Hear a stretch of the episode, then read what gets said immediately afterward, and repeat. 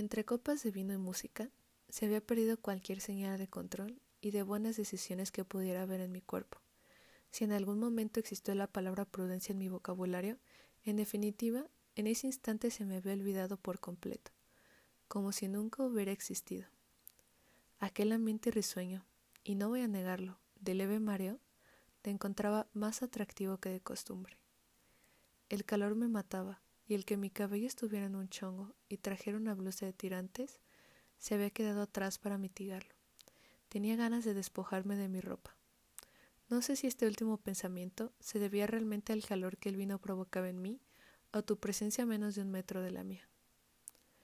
Me pregunto qué estarás pensando mientras les das un pequeño trago a tu copa de vino tinto. Veo tu piel brillante y sé que como yo, la temperatura de tu cuerpo se ha elevado. ¿Será que también quieres despojarte de tu ropa?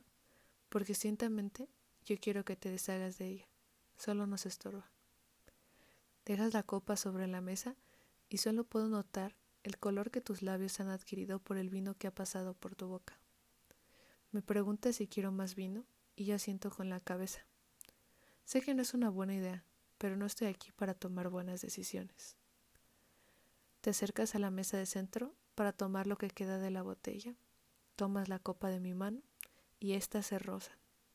Siento una energía electrizante y estoy segura de que me ruborizo. También sé que tú sientes esa misma energía, pues apartas tu mano de la mía lo más rápido que puedes para evitar cualquier situación que pudiera desencadenarse de aquel contacto. Pero es demasiado tarde.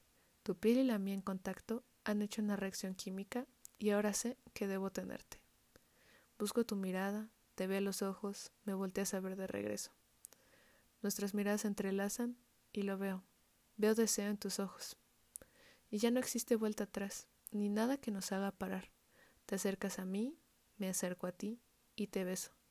Nuestros labios se encuentran, porque esta vez no voy a dejar pasar la oportunidad se escape de mis manos.